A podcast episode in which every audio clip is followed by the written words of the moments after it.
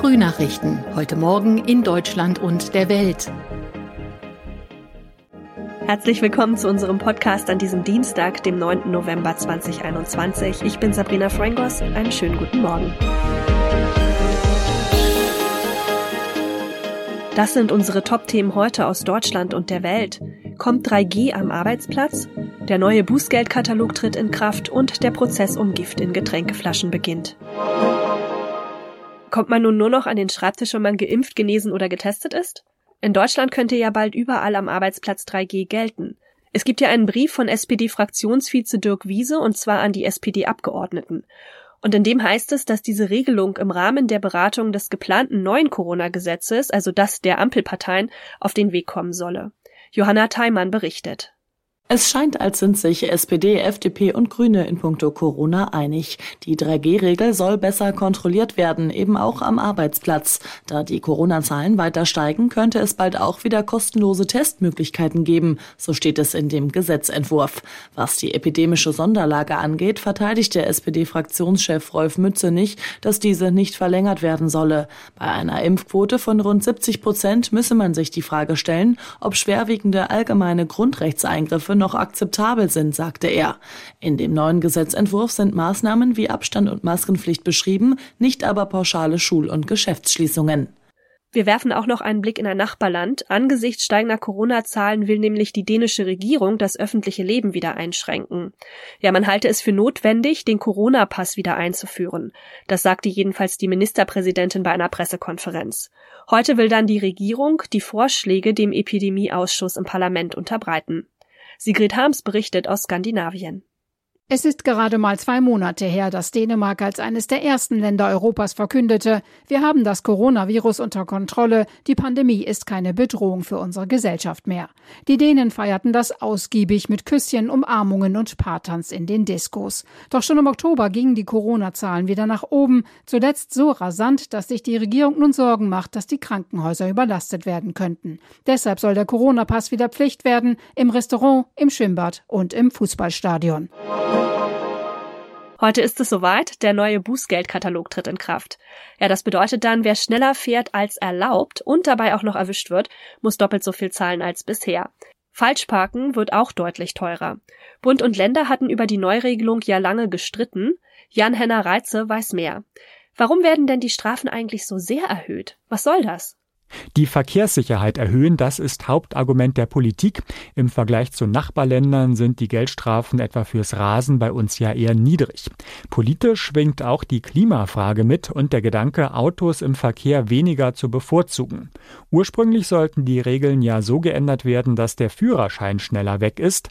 Wegen eines Formfehlers musste diese Variante aber zurückgenommen werden. Es gab neue endlose politische Diskussionen. Kompromissergebnis ist eben, dass die Geldstrafen erhöht werden bei Punkten oder Fahrverboten sich aber kaum was ändert. Wo wird's denn nun genau teurer und um wie viel eigentlich? Wer auf der Landstraße mit 90 geblitzt wird, wo nur 70 erlaubt sind, muss jetzt 60 statt bisher 30 Euro zahlen.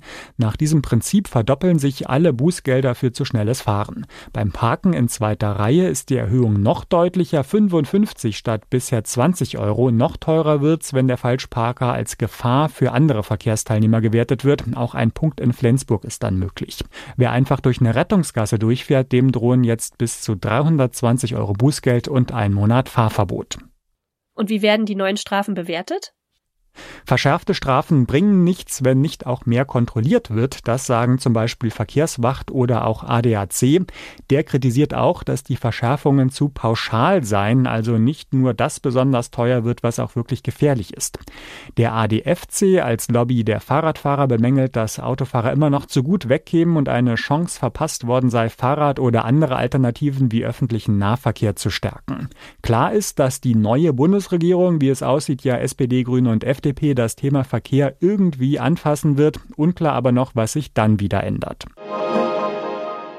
Die Warnung verbreitete 2020 Angst in München. In zwei Supermärkten tauchten vergiftete Getränkeflaschen auf und die waren versetzt mit einem Mittel, das tödlich hätte sein können.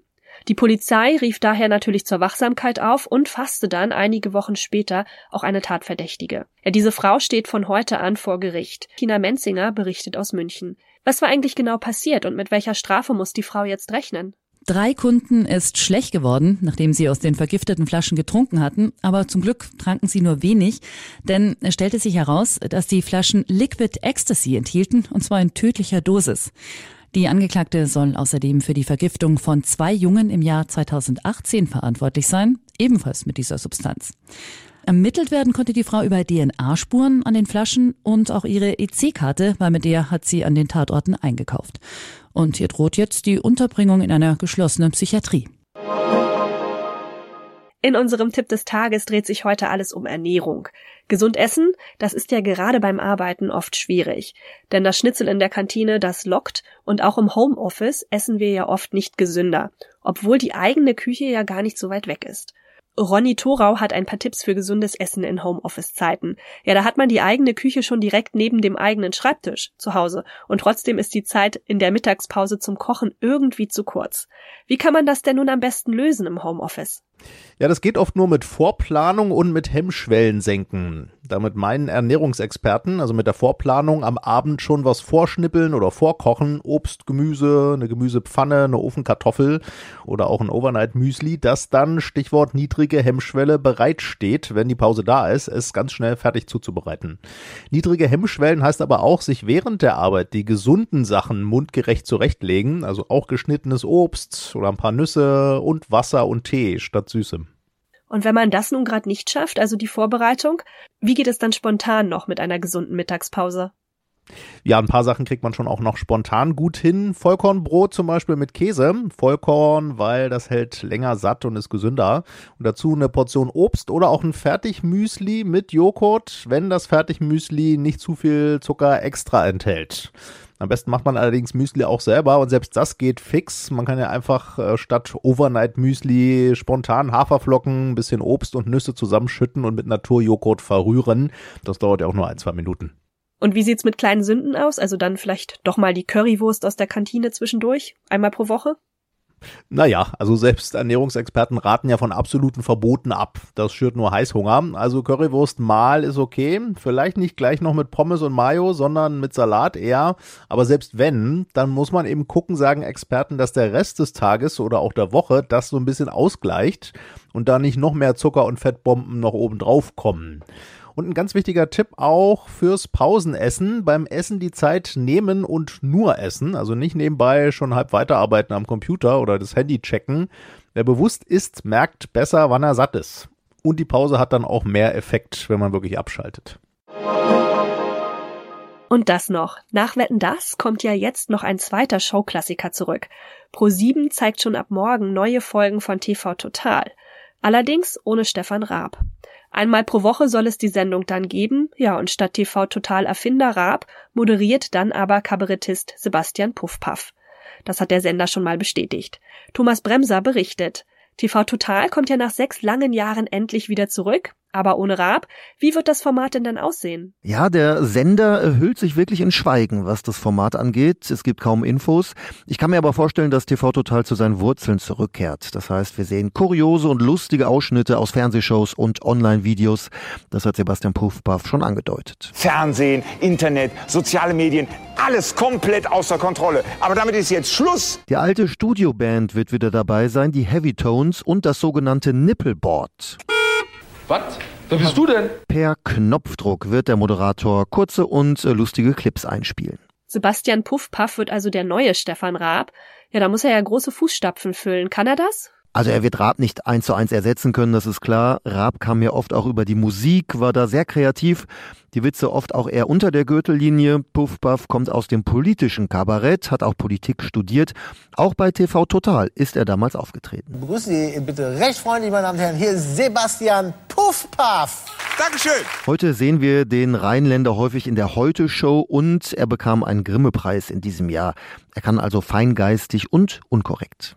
Die Show mit Raab lief ja zwischen 99 und 2015 und hat die Jugend von vielen geprägt.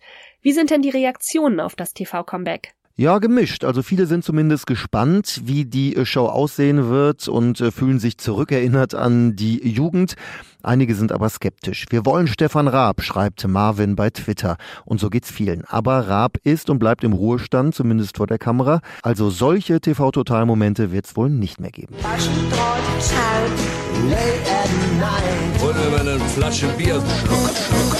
Ja, wer da in Erinnerung schwelgt, auf YouTube gibt's viele von diesen alten Clips von TV Total.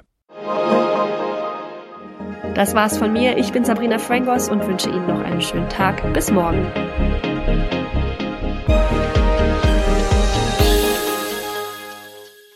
Das waren die Frühnachrichten. Mehr Infos und unsere lokalen Top-Themen auf aachenerzeitung.de und aachenernachrichten.de.